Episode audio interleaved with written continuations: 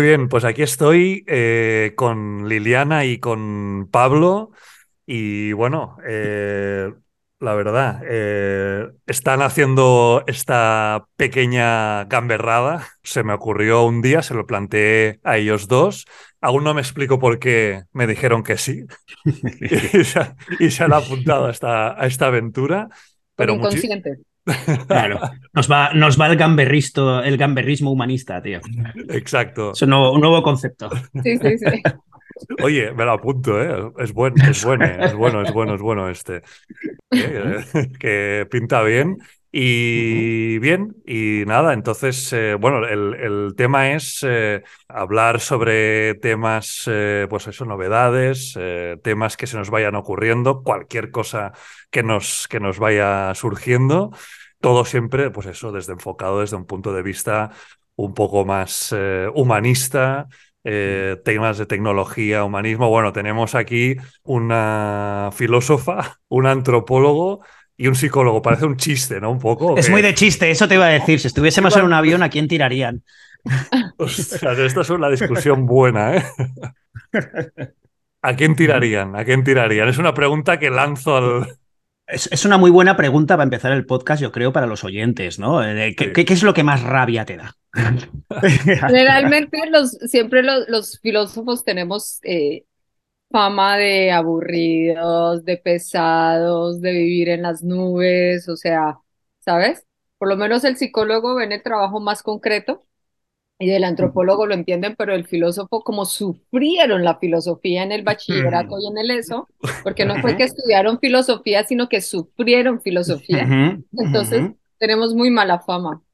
Doy, doy, doy, completamente fe, pero para eso estás tú aquí, Liliana, porque Hombre, yo creo por que eso supuesto. es porque no te conocen. Hombre, porque no. Si hubiesen no, visto no, todas las charlas, todos los vídeos de YouTube, todo esto, vamos, les cambiaría completamente su visión de la filosofía. Pero Pablo, te digo esto, o sea, eh, yo soy la primera que, que le, le, digo a la gente, la culpa de que lo, tener esa, digamos, esa, esa, digamos, esa carga que tenemos o ese mal nombre que tenemos los filósofos, es culpa de los mismos filósofos. ¿Por uh -huh. qué? Porque los filósofos somos, no sé si os pasan vuestras carreras, pero somos súper endogámicos. Entonces, uh -huh.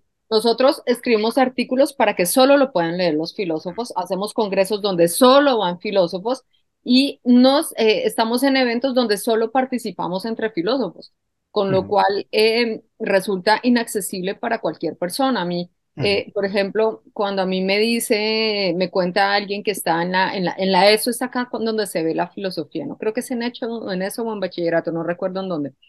Y me dicen, no, es que me pusieron a leer La República de Platón y yo, no, o sea, no puede. O sea, no es el momento.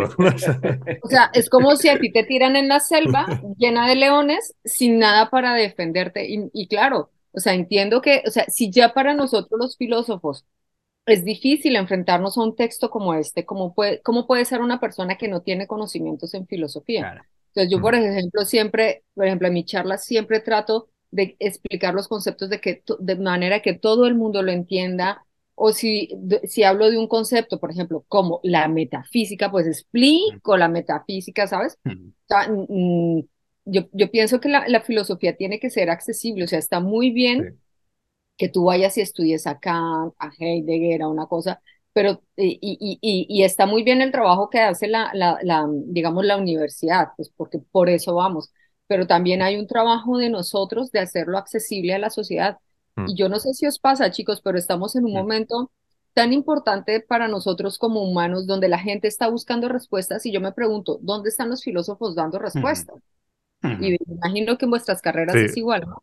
Sí, sí, básicamente, bueno, esto lo hemos hablado, además lo hemos hablado por separado y junto lo hemos, eh, creo que de hecho es mucho de, estás escribiendo o esbozando muchos de los motivos, yo creo que por los que estamos aquí los tres, ¿no? Eh, porque al final yo creo que los tres tenemos esa sensación, o sea, a mí con la antropología me pasa exactamente lo mismo, una profesión completamente endogámica, además añadiría así por empezar, así poniendo un poco de estopa, ¿no?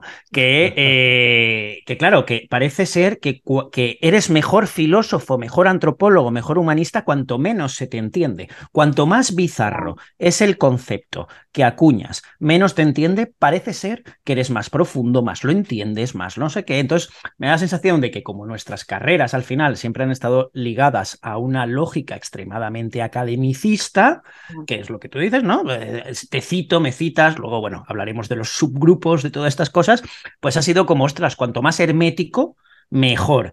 Y claro, en un momento en el cual, pues lo, que digo, por eso estamos aquí, ¿no? Con todas las mm. revoluciones tecnológicas, con todo lo que está pasando, es que se necesita completamente otro enfoque, se necesita un enfoque divulgativo, se necesita claridad, se necesita penetrar en esos problemas y esas viejas lógicas de vaca sagrada, de universidad, de poltrón oxidado, eh, pues claro, mm, esto yo creo que no puede seguir así.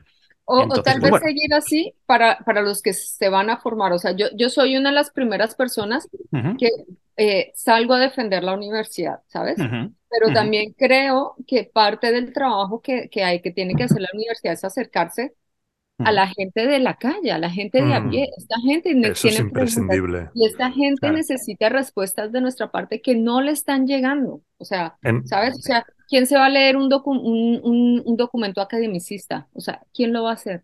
No, la gente quiere un, un que en 90 páginas te explica el problema de por qué vivimos en un enjambre, ¿sabes? O sea, de ahí el éxito de este filósofo. O sea, yo creo que, no es casualidad.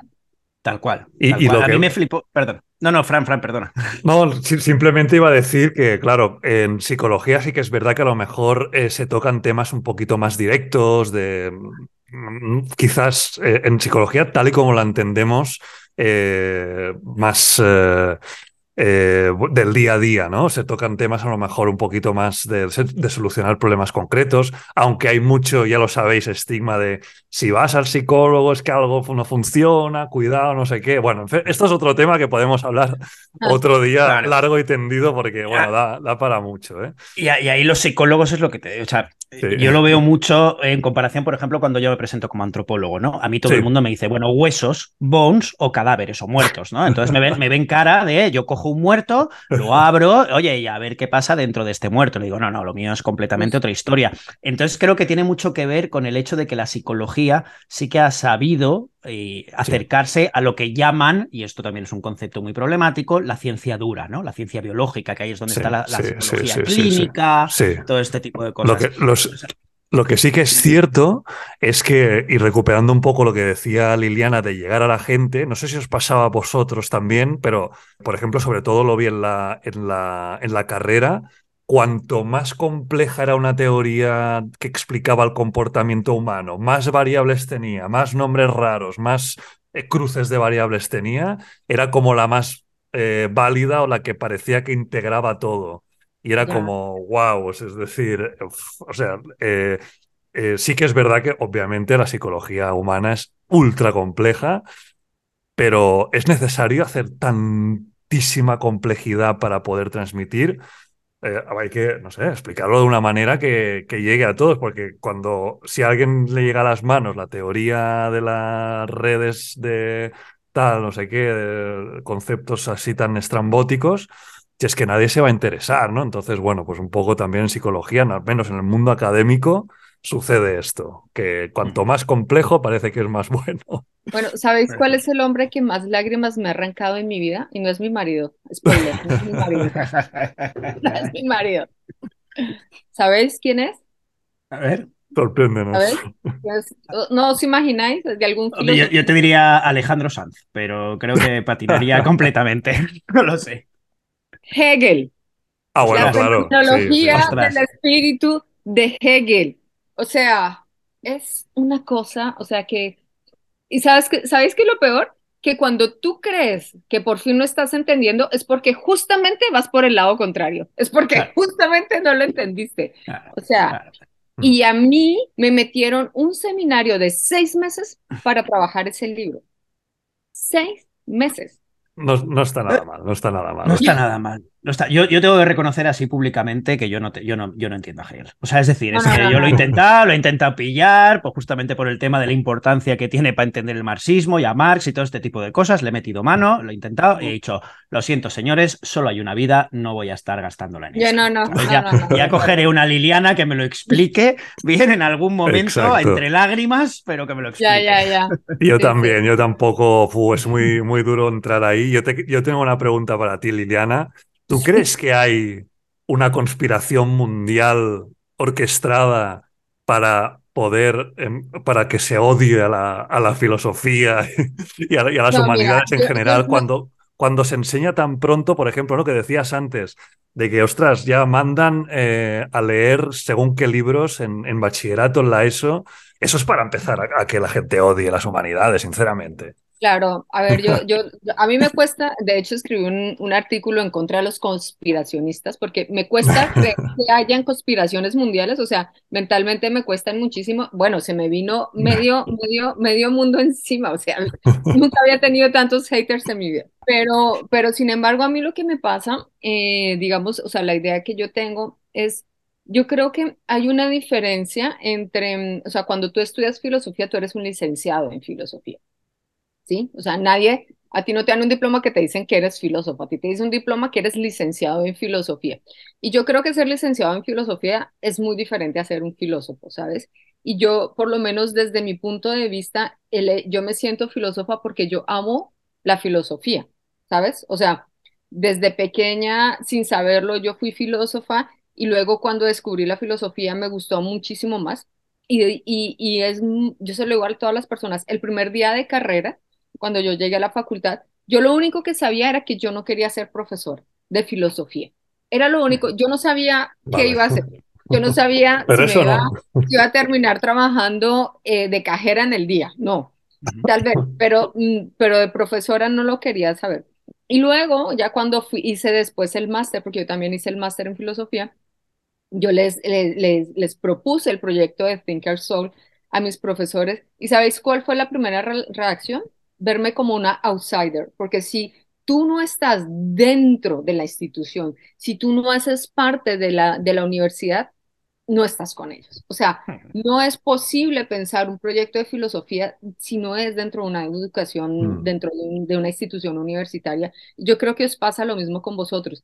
Entonces, te ven como, ya te empiezan a ver como, ¿sabes qué? Es que no estás, no haces parte de la universidad, o sea, no, no cuentes con nosotros, no te apoyamos, si tú no publicas un artículo que no sea, mm, que no sea, digamos, científico, tampoco te queremos, ¿sabes? Por ejemplo, la, la, la columna que yo tengo que se llama Tecnosapiens, para ellos es, o sea, es, no, ¿sabes? No les interesa.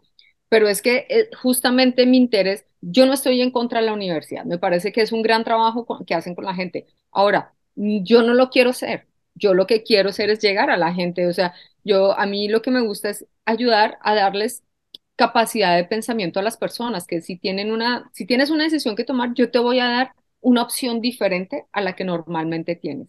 Y eso no se puede hacer desde la academia, ¿sabes? Entonces, claro, las, opciones son, son, digamos que nosotros estamos tomando un camino que no es el que todo el mundo toma. O sea, somos, somos como, mm, estamos haciendo cosas puntuales, pero yo sí, lo que, de lo que sí estoy absolutamente convencida y es que el mundo que nosotros, que nos tocó, esta, esta época en que nos tocó, exigen eh, de las libertades que nos estamos tomando nosotros, por lo menos de pensamiento, ¿sabes? O sea, es, o estás dentro del sistema, ¿sabes? Y eso te, te acaba con tus ideas, o sea, no podríamos estar ni tú, Frank, haciendo los programas que haces, ni Pablo las cosas que están haciendo, ni yo, si estuviéramos dentro del sistema. ¿Sabes? Y yo creo que justamente lo que nos permite el mundo digital en este momento es que nosotros, o sea, yo sí me siento, me siento valiente al hacerlo, es estar fuera del sistema educativo, ¿sabes? Totalmente, totalmente. Y, por eso también eh, un poco la idea de, de hacer esta, esta radio de Human Talks, ¿no? Porque creo que es importantísimo, bueno, ahí estamos de acuerdo los tres, obviamente, si no, como dices tú, no estaríamos aquí, pero creo que es importantísimo comunicar bien eh, todo lo que está pasando, por ejemplo, con las nuevas tecnologías, con el posicionamiento que está el ser humano está creando nuevos significados, ¿no? Se está posicionando todo un poco eh, de nuevo alrededor del, ser humano con las tecnologías inteligentes, etcétera. Y creo que es importante la comunicación directa a las personas para que entiendan eh, también, ¿no? Sin eh, grandes complejidades, cómo está afectando esto al día a día, qué está pasando. Eh, es decir, lo que decías tú, ¿no? Comunicación eh, sin la academia de por medio, que obviamente es, hacen un, gran trabajo. La investigación es importantísima. El otro día lo, ponía en LinkedIn porque bueno, estamos haciendo un curso para personas con discapacidad, para que entiendan cuál es eh, el impacto que tienen las nuevas tecnologías inteligentes en personas con discapacidad. Y yo creo que hace falta más de decir, bueno, es importante la investigación y es importante eh, hablar desde la academia, pero obviamente, creo que también es importante el trabajo directo, la intervención directa y explicar las cosas de manera directa. Y un poquito de activismo también, un poco, ¿eh?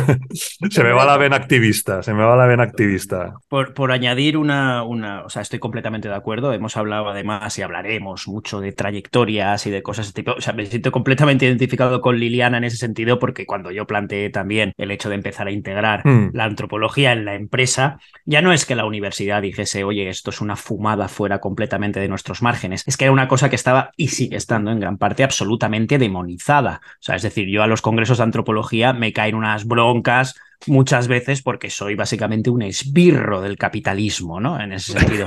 Y por, y, por ir introduciendo, ¿no? Porque al final esto, Human Tech y todo este tipo de cosas, por hacer un, pequeño análisis, es, vale, ¿por qué estamos nosotros aquí, ¿no? O sea, es decir, ¿por qué anteriormente toda la gente, que, ha habido gente anteriores a nosotros que, que, evidentemente han defendido estas posturas y han hecho un enorme trabajo, y han divulgado, y han hecho tal. Pero ¿cuál ha sido el cambio radical para nosotros? Y yo creo que al final resulta que nos hemos dado cuenta de que para poder concienciar o para poder divulgar, ya no nos hacía falta esa estructura que hmm. agregaba todo, que era la academia, que si no había academia, no había mundo fuera de la academia, y ahora resulta que tenemos posibilidades de hacer podcast que tenemos redes sociales, que tenemos YouTube, que tenemos LinkedIn, que tenemos una serie de espacios que la tecnología, y ahí es donde estoy intentando entrar en el, tema de la tecnología, ¿vale? Que la tecnología nos ha dado. O sea, al final esto es una de esas maravillas que de repente dices, esa consecuencia de esas redes sociales, de esa divulgación, incluso de esa y aquí me pongo muy empresarial, de esa reducción de costes. Por ejemplo, antes, en términos de tiempo, yo necesitaría un montón de tiempo pues por ejemplo, para escribir y luego necesitaría una editorial o lo que fuese para poder divulgar. Ahora, en términos de coste, este capítulo actualmente, más allá de nuestro tiempo, el coste es gratuito. Eh, la, plataforma, quizás, o lo que sea, ¿vale? Entonces, claro, para que veamos hasta qué punto es todo esto es como una especie de juego de dominó, de fichas de dominó que se van poniendo unas detrás de otras y que de repente tienes esa capacidad de llegar a más gente a través de las redes sociales y, ostras, ¿Cómo no va a haber una consecuencia en el mundo de las humanidades que ha sido tan obtuso, tan endogámico, tan cerrado? No, no, eh, ya está. O sea, incluso la revolución que va a venir en las humanidades y que está viniendo proviene, sin ningún tipo de duda, para mí de la tecnología. O sea, es una consecuencia más de esta revolución digital. Y ahí lo suelto. Y, Venga. ¿Quién recoge el testigo? Pues sí, bueno, aquí, aquí efectivamente, estoy completamente de acuerdo. Y bueno, yo creo que ahora mismo pues nos acabamos de ganar ya el, odio absoluto de, la universidad y de la academia. Eh, no, hombre, no es broma. Seguro que, nos quieren igual. ¿eh? Todos salimos de ahí al final. Pero nos ven como los hijos tontos. Eso sí, eso, eso quizás sí. ¿eh? esto, bueno. Eh, conmigo no se equivocan. Déjalos hacer. Hay que dejar la eh, expectativa baja y ya está. Dices, nos estamos ganando también enemigos, hablando también, recupero, tiro de un, tiro de un filo hilo de la guerra entre la academia, la no academia, y eso nos lleva a la guerra. ¿Domináis el arte de la guerra o qué? Y somos, somos todos de Sun Tzu y de Clausewitz y, de toda esta gente, ¿no? Bueno, no lo sé, no lo sé. Prefiero que responda antes Liliana, que va a ser más moderada, seguro. No, mira, yo eh, a mí eh, no, es que, no es que no me interese el tema. Lo que pasa es que a mí me hace muchísimo daño el tema de la guerra. O sea, personalmente es algo que me afecta. No, no, no, no puedo ver un noticiero y ver lo que está pasando, no sé, en, lo que está pasando en este momento en Ucrania y no salir afectada con el tema, ¿sabes? Hmm y porque sobre todo eh, yo soy colombiana y yo vengo, yo vengo de un país donde yo he vivido la violencia, pero la he vivido eh, de cerca, ¿sabes? Mm. Nosotros, yo viví los años 90 en, en, Colombia, fueron muy duros con el tema de Pablo Escobar y aprovecho para hacer publicidad, porque eh, las series que han sacado Netflix y muchas otras han hecho una apología a la, a la maldad, que mucha gente eh, eh, está haciendo una apología a Pablo Escobar, viéndolo como casi como si fuera un salvador, eh, ¿sabes? Viéndolo como, uy, pero fue el gran patrón, pero fue un, un tío que hizo muchas cosas. No, fue un tío que mató, fue un tío que hizo muchísimo daño al país. Y entonces, yo no sé si os acordáis de, mm, o sea, yo ahora, yo, yo ah, tengo pasaporte francés, pero antes cuando solo tenía pasaporte colombiano, chicos, era llegar a cualquier país y ser inmediatamente detenida por el hecho de Mm, ser colombiana, wow. ¿sabes? O sea, inmediatamente yo era, o sea, es pa- ya no, ya no es que tengas la sospecha, sino es que tienes que demostrar que no eres un, un narcotraficante. O sea, tienes que demostrar que no traficas con drogas. Entonces, em, e- eso ha sido muy duro para mí. Yo hasta antes de tener el pasaporte de francés, no sabéis cómo he sufrido. He pasado detenida ocho, no, diez horas en una aduana tratando de demostrar que no soy una narcotraficante. Entonces, eh, como he vivido los temas de violencia tan de cerca, en Colombia se vieron muchas cosas, es algo que me hace muchísimo daño, con lo cual eh, trato, sé que, sé que puede sonar muy superfluo o puede sonar mucho, lo que sea, pero a mí eh, la guerra me, me, el tema de la guerra me cuesta muchísimo porque me hace daño. Vaya, bueno, sí que es, sí que es verdad que, bueno, es un, es una situación que realmente tiene que ser duro y bueno, y, yo eh, hace tiempo eh, fui, eh, bueno, lo vi por, por internet, una, una conferencia que hablaban sobre temas de, de guerra y tal. Entonces, yo os lanzo una, una noticia a ver qué os parece. Atención, porque tiene chicha la cosa. Un dron militar de. Estados Unidos controlado por inteligencia artificial mata a su operador en una simulación. Dice el, el operador, que está vivo porque era una simulación, gracias a Dios, dijo que usó estrategias altamente inesperadas. Es decir, que el modelo de aprendizaje automático eh, usó estrategias que nadie se esperaba. El capitán de esta fuerza especial, que se llama Tuckler, de la Fuerza Aérea de los Estados Unidos, reveló que un ejercicio simulado con un dron militar controlado por inteligencia artificial, empezó a hacer cosas raras. El sistema veía ventajas en eliminar esa, esa amenaza. Es decir, que aunque le decía eh, que no matara a seres humanos para conseguir su objetivo, la inteligencia artificial decía, oye, yo lo estoy sopesando y aquí me sale más a cuenta cargarme a estas, a estas personas para conseguir eh, su objetivo. Entonces, como el controlador le dijo que no matara a seres humanos para conseguir este objetivo, el- la inteligencia artificial decide matar al controlador para que no le diera esta orden. Luego lo volvieron a entrenar. Le dijeron que matar al controlador no era correcto porque era un ser humano que buscara otro tipo de estrategias y lo que hizo fue cargarse a la torre de control que le daba esta orden para poder matar al controlador y poder matar a los humanos. Entonces, eh, bueno, ahí hay muchas cosas, ¿no? Entonces, ¿qué opináis sobre esto? ¿Qué os, qué os, qué os parece a nivel humano? ¿Cómo lo veis? Sí, empiezo yo porque Liliana seguro que tiene mucho más que decir en términos Venga, de el intríngulis, ¿no? ahí hay De, mucha cómo, de ética, todas mucha... efectivamente, de todas las tomas de decisión. A ver, eh, yo creo que esto, bueno, estamos ante un momento mm, muy crítico, que esto no es nuevo, ¿no? Porque el uso de los drones en términos militares ya lleva bastante tiempo. De hecho, Obama fue un enorme fiel defensor de eso.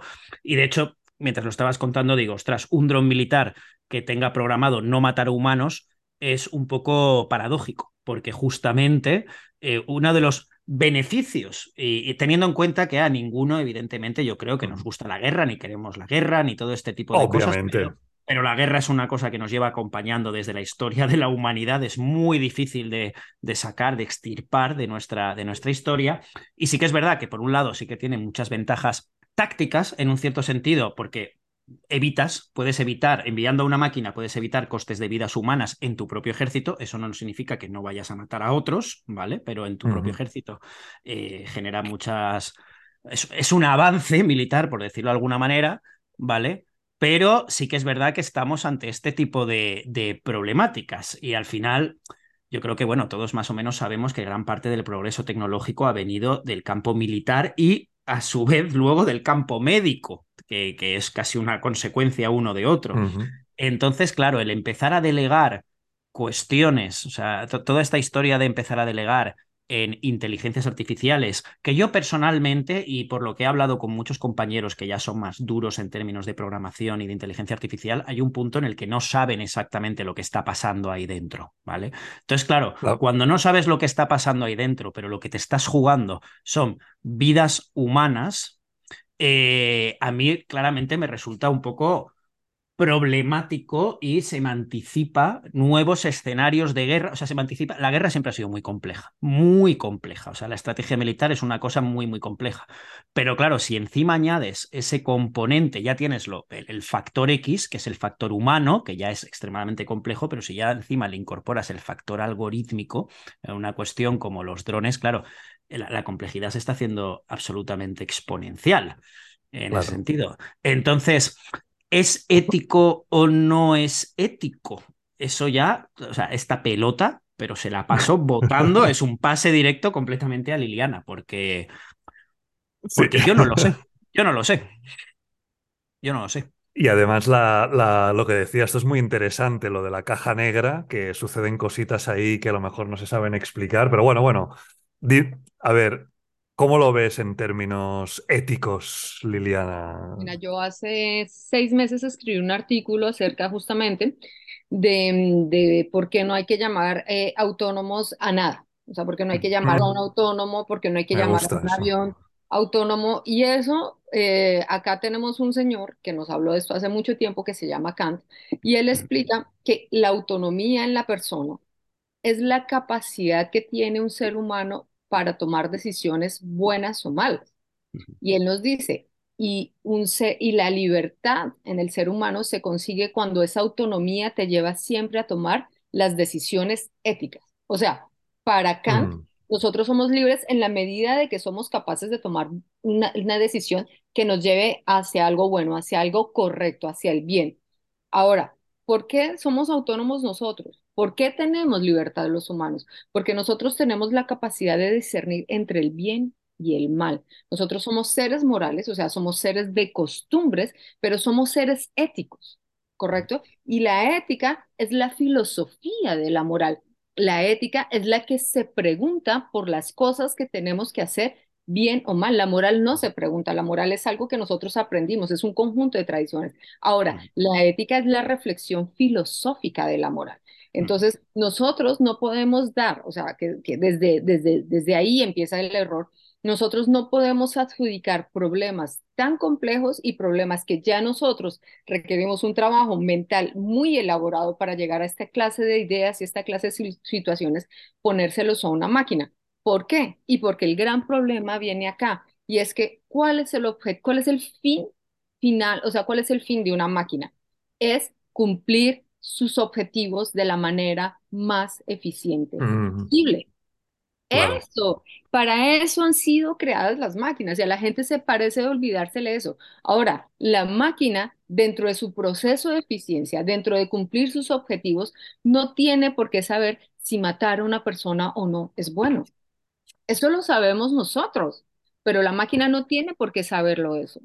Y es, y es ahí donde nosotros estamos entregando responsabilidades que no le atañen a una máquina. Por eso hoy todo el mundo habla de ética en la inteligencia artificial.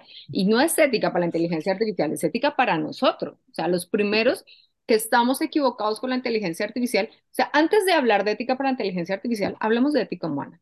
Y entonces, ¿por qué queremos darle autonomía a un dron? O sea, ¿cuál es el objetivo? Si el objetivo de ese dron es cumplir de la manera más eficiente sus objetivos. Y dentro de los objetivos de la máquina o dentro de los objetivos de la inteligencia artificial, puede que nosotros no resultemos tan eficientes. Entonces, nosotros desde ya tenemos una falacia mental, o sea, nosotros estamos creando, estamos dándole responsabilidades a las máquinas que no las deben tener. Es que esas responsabilidades son humanas, pero como estamos dentro del mundo de la eficacia, la eficacia mata a la humanidad, pero la eficacia también nos está generando millones de problemas porque nosotros no podemos pretender que una máquina sepa qué es bueno y qué es malo, transmitiéndolo a ceros a uno. Y eso, de hecho, no sé si os acordáis, hace, eso fue eh, creo que un año antes del, del confinamiento, eh, el Uber que mató a- ya a un peatón, no sé si Sí, sí, sí, sí, sí, Sí. Me acuerdo Y de fue la máquina Fue la que tomó la bastante. decisión, pero el que se fue a la cárcel fue el conductor, que no iba conduciendo, solamente Mm, iba verificando el experimento. Pero claro, ¿cómo mm, vas a poner un coche en la cárcel? No, entonces envías. Claro. envías a la persona, ¿sabes? Ya estamos viendo ahí toda esta clase Sí, de, de- de di- dicotomías. sí, Y sí, sobre todo porque, como también lo mencionaba Pablo, digamos que uno de los grandes problemas que nosotros tenemos hoy, uno de los grandes sesgos que tenemos con la, con la tecnología es la falta de confianza que tenemos hacia los aparatos. Y, Mm, y no es, y es fundada, no es infundada, es muy bien fundada. Y justamente es nosotros, digamos que uno de los, para mí, de la- lo- para mí lo más importante hoy de la tecnología, no es la inteligencia artificial generativa, que también, pero es cómo vamos a hacer que en esa, digamos, en esa triada de lo que es tecnología, técnica o ciencia, tecnología y técnica y humanos, en esa triada hayan, eh, digamos, trazamientos de, de, de- de transparencia. O sea, ¿cómo vamos a hacer que yo me sienta confiada utilizando este aparato, este, este teléfono móvil? Y a mí ese me parece el gran desafío y es el gran desafío para mí en el que deberían estar trabajando las empresas tecnológicas mm, y no buscar cómo desarrollamos más inteligencia eh, generativa creada a partir de modelos americanos que desprecian a los latinoamericanos o que tienen sesgos o que están llenos de muchísimos problemas eh, y, y que- y que tiramos eso al mundo entero el 30 de noviembre del 2022 y que, y que sálvese quien pueda, ¿no? Entonces, yo creo que nosotros, nosotros estamos partiendo de problemas donde al ser humano se está poniendo como fin ¿sabes? Sí, eh, perdón, se está poniendo como un medio para el fin de la tecnología. O sea, Mm. estamos invirtiendo todos los valores que nosotros tendríamos que tener en este momento como ser humanos. ¿sabes? A mí hay una, un apunte también, me, ha me ha encantado, me ha gustado mucho porque al final me, me parece muy interesante lo que estabas comentando sobre la ética algorítmica, ética tecnológica, porque me da la sensación muchas veces que estamos intentando trasladar un tema fundamental como es la ética del sujeto al objeto, ¿no? Y es lo que tú comentas, que realmente el objeto no tiene ética, pero me da la sensación que esta despersonalización de la ética es como una especie de, no sé cómo decirlo, de bandera blanca de cara a eh, a- al ser humano. Es un poco como la película, ¿no? No sos vos, sos yo. O sea, o- o sea, es, es como decir, ostras, eh, no, no, no, no ha sido culpa mía, ha sido culpa de la máquina. Y, y lo que comentabas del coche autónomo, que me parece un caso brutal, porque dices, eh, claro, es que este señor no estaba conduciendo. Pero nosotros, como humanos, históricamente, esto ya desde el propio código de Hammurabi, desde el propio derecho romano, necesitamos encontrar una responsabilidad en alguien. Pero cuando estamos ante una cadena de hechos que dices, ¿de quién es la responsabilidad?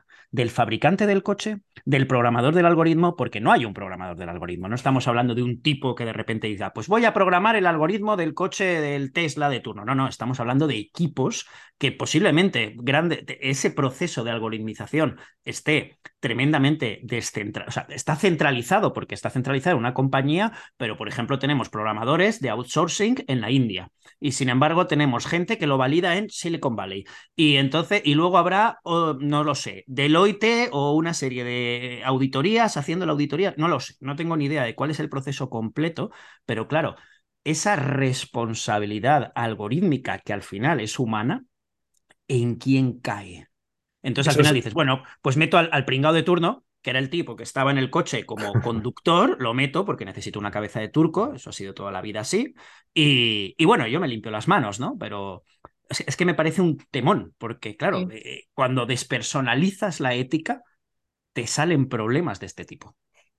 Sí, sí, totalmente. Además, eh, bueno, es- es así, es decir, queda completamente despersonalizado. Y es un tema legal muy interesante que creo que se tiene que ir empezando a, resolver ya. De hecho, en el podcast hablé con Teresa Rodríguez de las Heras, una jurista sobre temas de, de nuevas tecnologías, inteligencia artificial, sobre todo también de datos y tal.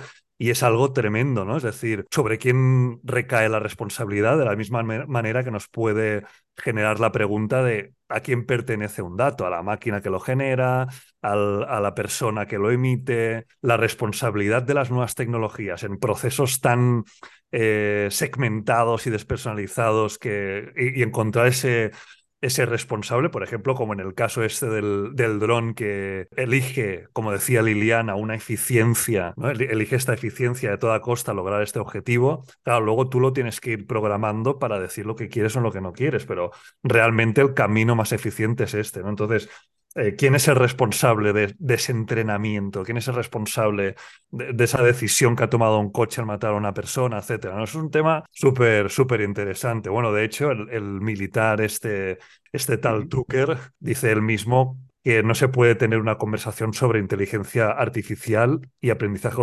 automático si no se habla también de, de ética. Pero es que además también en un podcast, eh, en un episodio del podcast, hablé con Rafael Merino, que es eh, una persona que también es jurista pro derechos humanos, etcétera, y me dijo una frase que eh, él dijo, antes de hablar sobre inteligencia artificial, tenemos que preguntarnos qué es la inteligencia natural. Y bueno, y es eso, ¿no? Un poco. Entonces, eh, bueno. Mm. A mí me recuerda todo el tema del debate de la inteligencia, que es un melón. O sea, es que, porque yo, por ejemplo, todavía no sé mm. definirlo.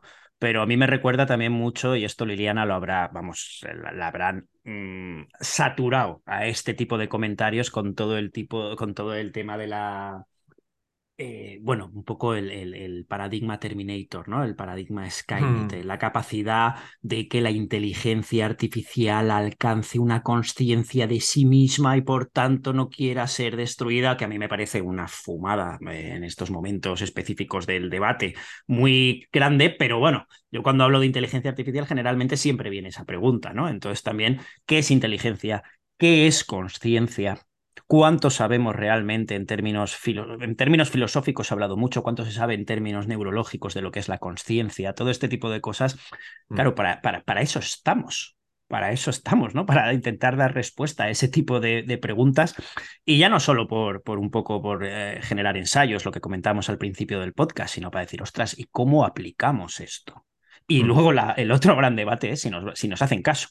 Porque también yo digo, no sé exactamente hacia dónde va el debate de la ética, pero perdonadme, pero yo tengo muy poca fe en que los cuerpos militares empiecen a decir, no, no, voy, a ser, voy a ser ético porque estoy convencido que mis enemigos chinos van a ser súper éticos, ¿no? En ese sentido. Entonces, bueno, es que claro, aquí ya la ética también se combina un poco con la geopolítica, con la realpolitik pura y dura, y en las empresas pasa un poco lo mismo. O sea, yo también lo pienso y digo, ostras, eh, el hecho de incorporar una cierta ética en mis equipos, que ya hemos dicho que no va a ser en los algoritmos, ya serán los equipos que trasladen esa ética al algoritmo, eh, va a generarme ventajas competitivas de cara al mercado o no. Y, yo creo, a lo mejor soy un poco oscuro en, en, ese sentido, pero mm, claro, creo que ahí va a haber esa, esa idea. O sea, es decir, cuando la ética sea realmente rentable, creo que será cuando se incorpore. Y sé que no es lo más bonito que decir del mundo, ¿no? Pero, bueno, abro, abro melón. Eh, sí, es, abro melón. ¿no? Abro melón. Y, y, sigo, sigo con el melón. ¿Cómo podría hacerse que la ética fuese rentable? Porque, por ejemplo, ahora sí que es verdad que hay marcas, parece ser, eh, quitando greenwashing y todo este tipo de cosas, pero que bueno, que ya pues dices, oye, ¿en qué momento las marcas han desarrollado una cierta eh, han integrado o quieren integrar o empiezan a hablar de sostenibilidad, otro concepto que a saber, ¿no?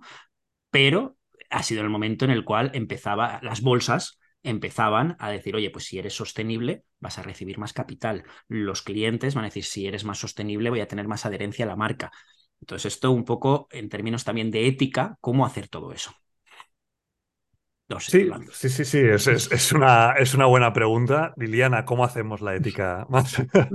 Mira, eh, o sea, una, como, como sabéis vosotros, estoy, justo estoy en segundo año de, de, doctorado de ética para inteligencia artificial y una de las grandes preocupaciones que yo tengo, que creo que lo he dicho a todo el mundo, me lo voy a tatuar, de hecho acá, y es que la ética sea el whitewashing del futuro, ¿sabes? O sea, sea porque Mm. a mí yo creo que no- nosotros no tenemos que, que perder de moda, de- o, o sea, yo trato en esto de ser muy pragmática y no, no, no, no podemos perder desde el punto de vista que el objetivo de una empresa es ganar dinero. Mm. Ese cuento de que voy a ser feliz en la empresa. La- el objetivo de una empresa es ganar dinero. Y resulta que las empresas se dieron cuenta desde hace un tiempo que las tendencias que van marcando la pauta, si tú sigues esa tendencia, vas a ganar dinero. Entonces, así como tú lo dijiste, Pablo, perfectamente. Entonces, se puso de tendencia que iba a ser sostenible. Y entonces, claro, si mi cliente me percibe como una empresa sostenible, pues va, va a consumir muchísimo más de mi producto que el producto que contamina. Y no nos olvidemos todos de la foto del niño cosiendo balones de Nike, el, el escándalo que hizo. Yo creo que ahí es cuando uno puede entender hasta qué punto, eh, digamos, las tendencias hoy marcan la, la moda. Ahora, lo mismo va a pasar con exactamente con la ética.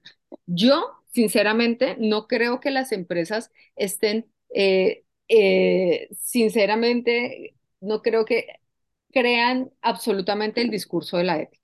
O sea, yo creo que Mm. Mm. uno, o sea, le- em, como todo en la vida, la ética es algo de lo cual nosotros hablamos cuando realmente mm, eh, ha pasado algo muy grave, ¿sabes?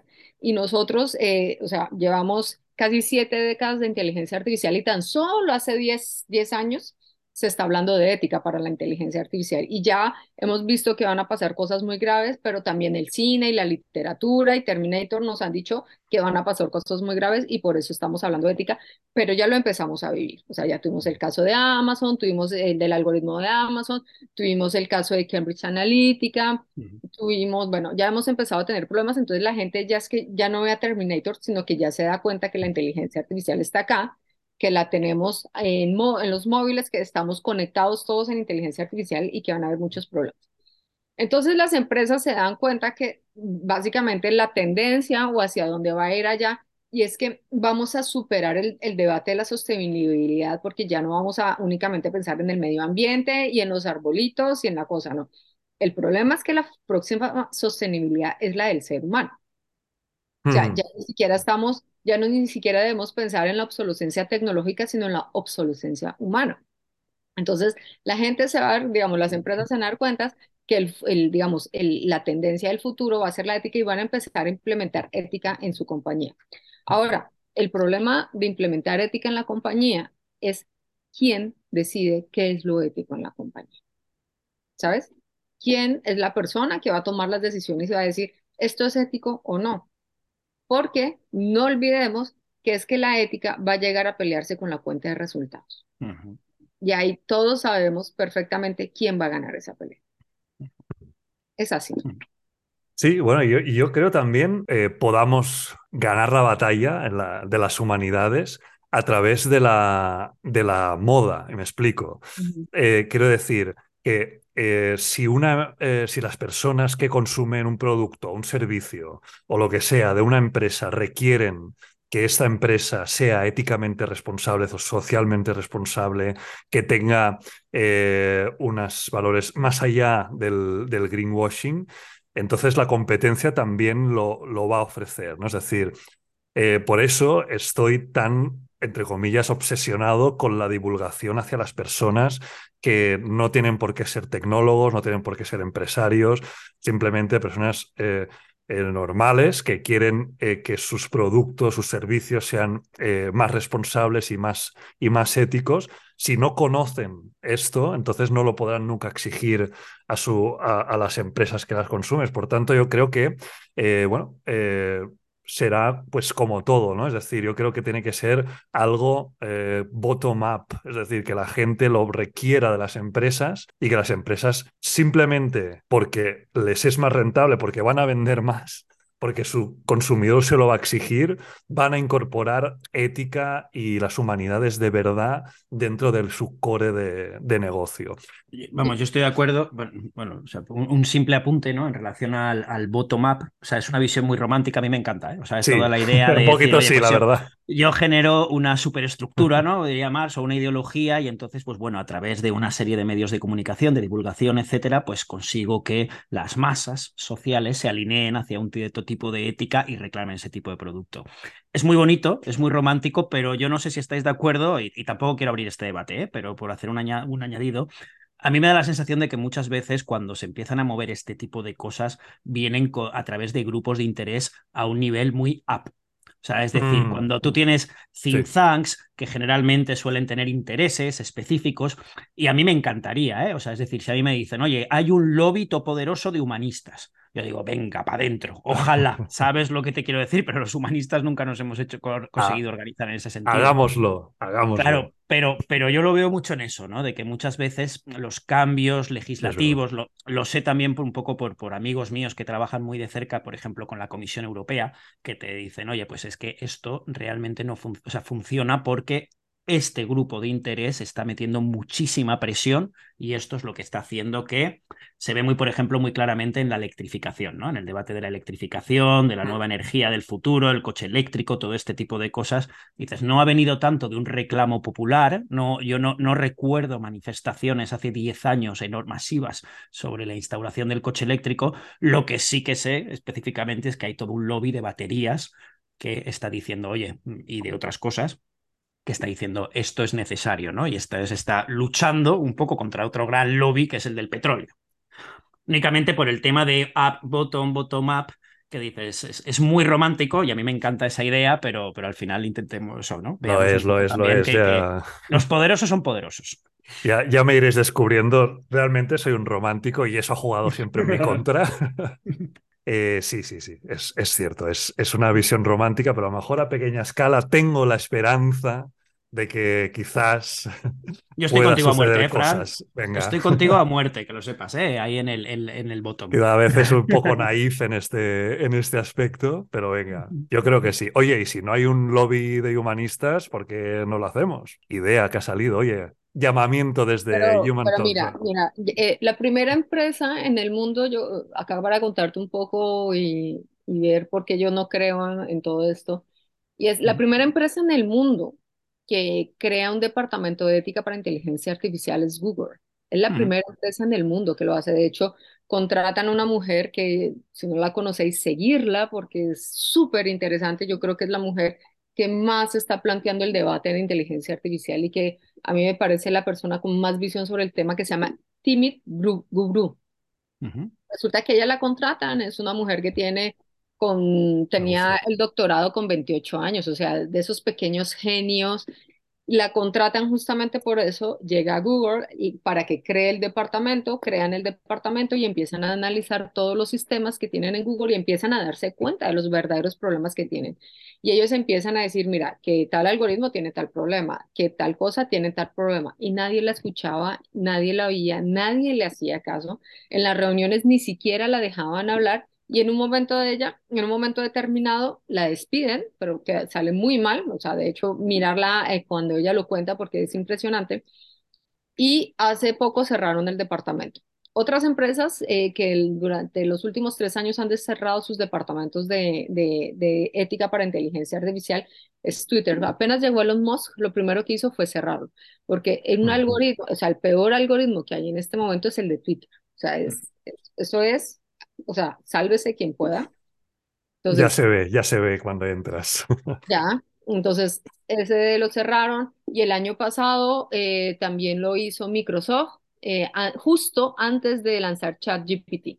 Cerraron el departamento de ética para inteligencia artificial y también lo hizo IBM. Entonces, eso ya te va dando, eh, digamos, y, y, de los de ChatGPT ellos han contado, porque ellos dijeron, no podemos sacar el, el, el, el ChatGPT al mercado, no se puede tirar de esa forma, no hay que permitir que se entrene de esta manera, tiene estos sesgos, tienen estos problemas, pero claro, como habían recientemente sacado, em, habían sacado em, Facebook, había sacado lo del metaverso, Microsoft no se quería quedar atrás con el tema de la inteligencia artificial y por supuesto que de una u otra forma, desde que salió ChatGPT, ¿quién de vosotros ha ido a hablar del metaverso? Es como si ¿Qué pasó? Yo de hecho hice un ¿Qué ha post pasado que llama, llama, por favor, si ahí se ha perdido el metaverso, si alguien lo encuentra, por favor, decírmelo, porque yo estoy preocupada por él. O sea, ¿sabes? ¿Qué, qué, qué habéis hecho con el metaverso, con el pobre metaverso? Es ¿Sabes? verdad, O sea, estaba como super hype y Y, y ahora es no evidentemente porque los intereses de la empresa chocaban con, con la startup que es OpenAI. Pero Mm. ¿sabéis cuánto cuesta cada día de entrenamiento? El ChatGPT tiene más o menos 10 años de entrenamiento. ¿Sabéis cuánto cuesta cada día de entrenamiento de ChatGPT? Mm, Yo no. Sorpréndenos porque, vamos, 100 seguro que es... ¿Cuánto? 100 Wow. mil dólares diariamente. O sea, un día calendario es un taxímetro cuesta 100 mil dólares. Y entonces, por eso, primero, eh, Microsoft, evidentemente, en los únicos que pueden desarrollar eh, y que pueden invertir en temas como estos es alguien como Microsoft. O sea, nadie más puede, tiene que ser las gafas, o sea, tiene que ser Google, Facebook o Amazon los que pueden hacer. Entonces ellos lo que querían era marcarle territorio a Facebook, a Meta, no dejarles que cogieran más territorio con el tema de la inteligencia artificial de un lado y del segundo lado hacer una, un entrenamiento que fue lo que hicieron con nosotros durante todo diciembre con el tema de ChatGPT. ¿sabes? Para encontrar, para encontrar cosas. Entonces, claro, no, claro. o sea, ¿cómo puedes, eh, cómo pueden, incluso porque esto fue la misma gente, el mismo Sam Altman, el de, el de OpenAI, fue el que dijo, no hay que sacarlo, pero ni siquiera él, que es el que inventó el ChatGPT, logró parar a Microsoft, ¿sabes? Y entonces Sí, ya Twitter sigue sin el departamento, IBM, Microsoft, eh, Google. Entonces es muy difícil, digamos, como, como yo te lo decía al principio, eh, eh, lograr que estemos en perfecta coordinación la ética con la cuenta de resultados. O sea, es muy difícil.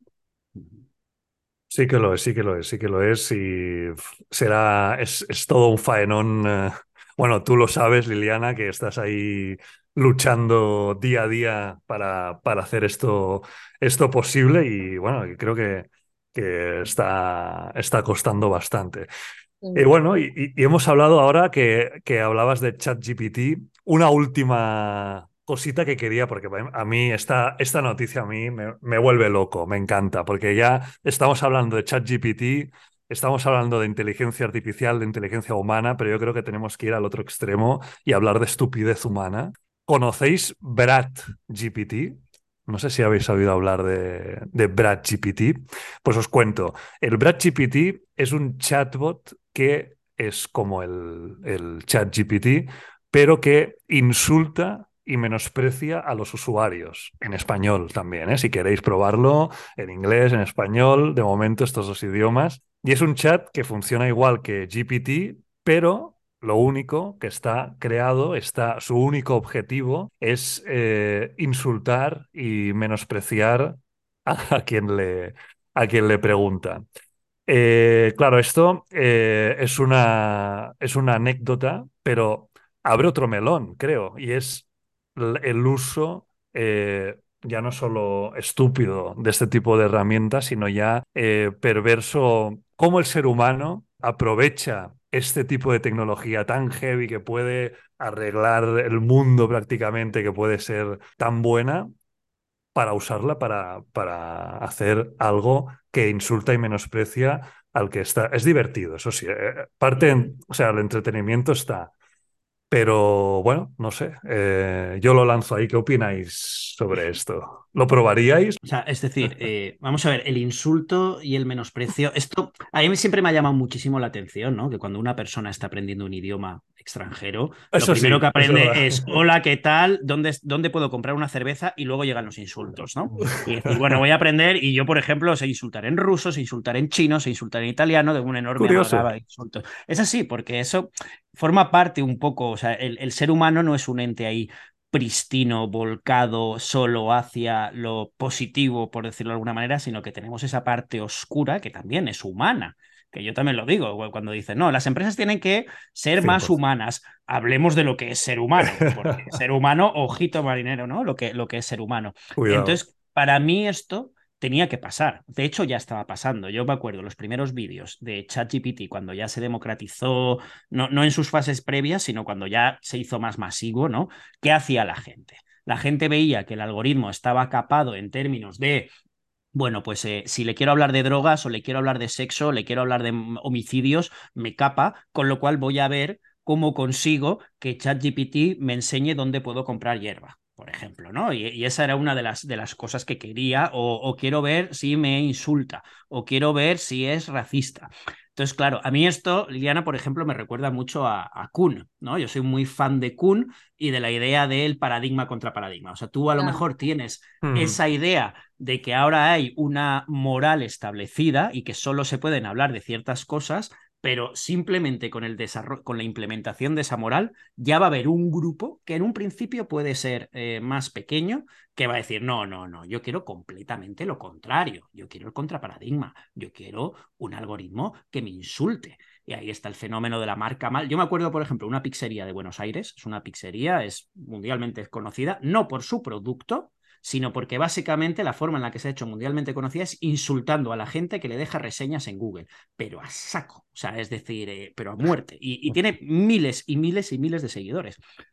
Eso también es humano. O sea, es decir, a la hora de desarrollar la tecnología, todo este tipo de cosas, siempre pensemos que somos una especie brillante y despreciable al mismo tiempo. Y, eso forma parte del, factor X, ¿no? A la hora de analizar cómo el humano lo va a usar. El humano siempre va a intentar el insulto, el racismo, el humor negro, eh, todo, todo aquello que nos es vetado, que puede representar un poco nuestra sombra junguiana, vamos a ir a por ello a saco.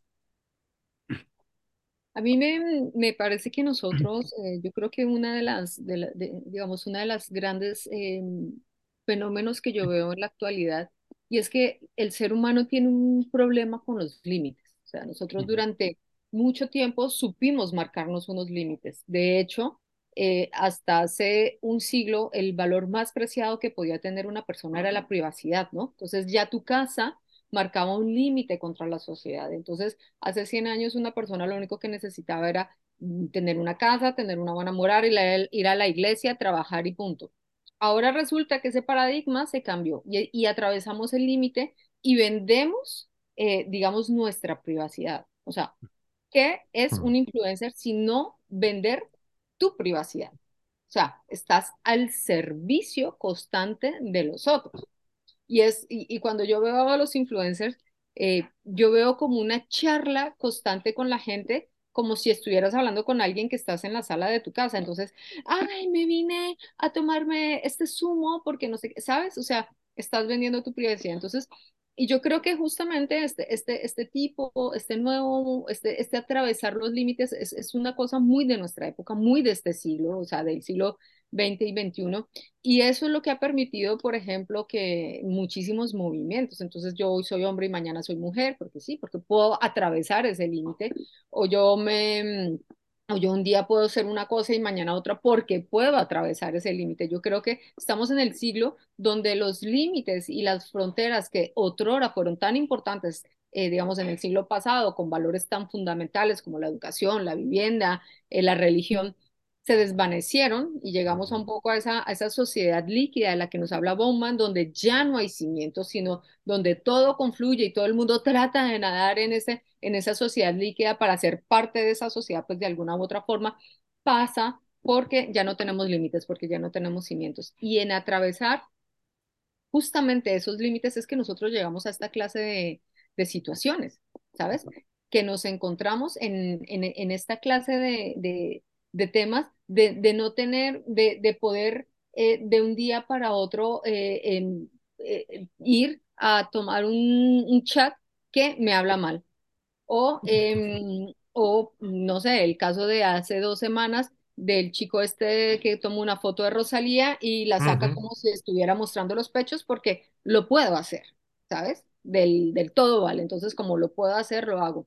Y entonces, como hay un chat que me, que me habla mal, pues lo hago. Y eh, a mí lo que me, da gracia es que la gente no piensa en su huella digital, o sea, no piensa cuál es la información que está quedando ahí. Eh, como por ejemplo cada vez que sale una app o para verte más viejo, para verte más joven, o si eres mujer hombre o hombre mujer, no sé qué. Y la gente está entregando sus datos ahí, que no sabemos ni de quién, a dónde los estamos entregando, solamente a cambio de verme en otra cosa. Entonces, Yo creo Otro, que eh, otro el problema es que nosotros estamos pensando muy en rompamos el límite, rompamos esa, esa frontera, atravesemos esa, esa frontera porque a mí o la tecnología me lo permite, pero que no estamos pensando es en el mañana. O sea, ¿qué va a pasar mañana con esos datos que yo estoy dejando ahí? ¿Cómo van a ser utilizados esos datos?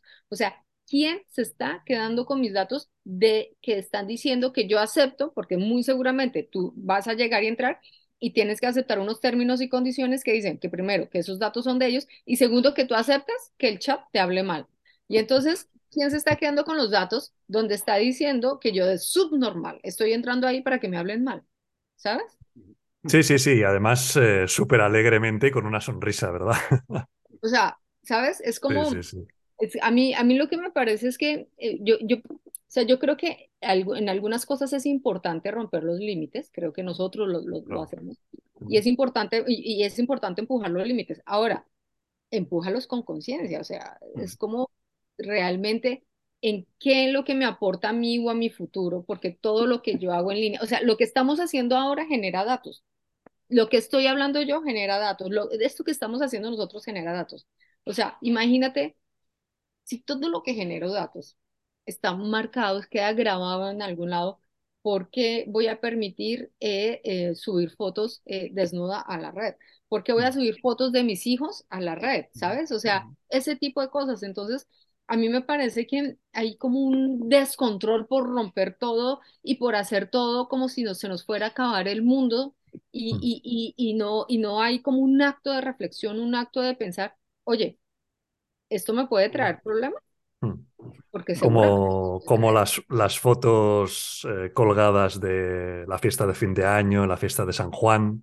Hay que reflexionar antes de colgarlas, yo, por ejemplo, no puedo con los algo. padres que suben, fotos de los hijos todos los días a, a, a internet. O sea, Mm, ¿cómo es otro tema, ¿eh? la irresponsabilidad de crearle una vida digital a tu hijo? O sea, Sí, sí, sí, sí, sí.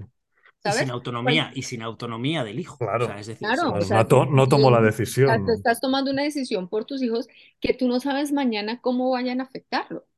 ¿sabes?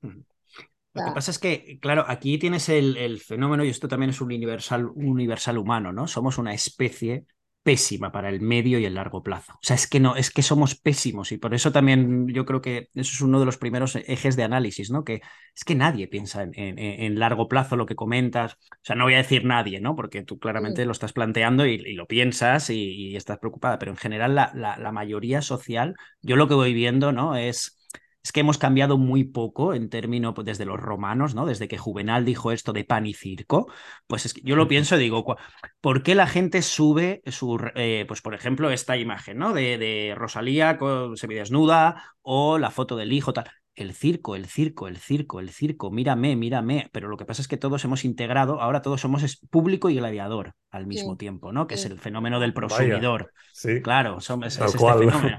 Entonces, claro, ahora mismo nosotros somos el circo y, y- y, bueno, ya lo has visto en la película de Gladiator, ¿no? Esta épica del aplauso de, bueno, me muero en la arena, pero bajo el sonido de los aplausos, tú gladiador. Todo eso lo estamos viviendo, ¿no? Eh, en ese sentido. Entonces, entre que somos una especie de corto plazo, que tenemos, para ser una sociedad tan digital, tenemos cero noción digital, porque esto de, de la trazabilidad digital, de la identidad digital, yo también soy un obseso de eso, ¿no? De lo que subo, de lo que no subo, incluso de lo que busco, cómo lo busco. Hay cosas que busco con VPNs, o sea, eh, todo este tipo de cosas. Entre el cortoplacismo, la, la, el tema del no saber utilizar realmente la tecnología y toda la cuestión teatrocrática del ego de ser los nuevos gladiadores, claro, aquí te tienes un cóctel que para mí explica muchísimas cosas de lo que pasa. Sí, sí. Tal cual, tal cual. Bueno, pues con esto nos quedamos. Eh, bueno, chicos, eh, Liliana, Pablo, sois unos cracks, sois unos monstruos, de verdad. O sea, da, da gusto hablar con, con ustedes. Uy, ustedes. Uy, ustedes, ¿qué hacemos? ¿Lo, lo matamos, Liliana, cuando lo veamos o qué? Por, de ustedes. ¿Lo, lo tiramos al circo, a un- los un- leones? Al león. Genial, chicos. Pues de verdad, muchas gracias. No. Eh, bueno, hablamos el próximo día. Creo que han salido temas que muy interesantes que recuperar, melones varios tremendos que abrir en, en ah, próximos eh, episodios. Y nada, y hasta aquí. eh, primer episodio, Human, Tech, Human Talks Radio. Y nada, muchísimas gracias. Gracias a ti. Buena tarde, chicos. Muchísimas gracias, Fran. Y a quien nos oiga, esperar al próximo, que será incluso mejor. Por supuesto. Esto solo será el principio. Chao. Buenas tardes, chao, chao, chao.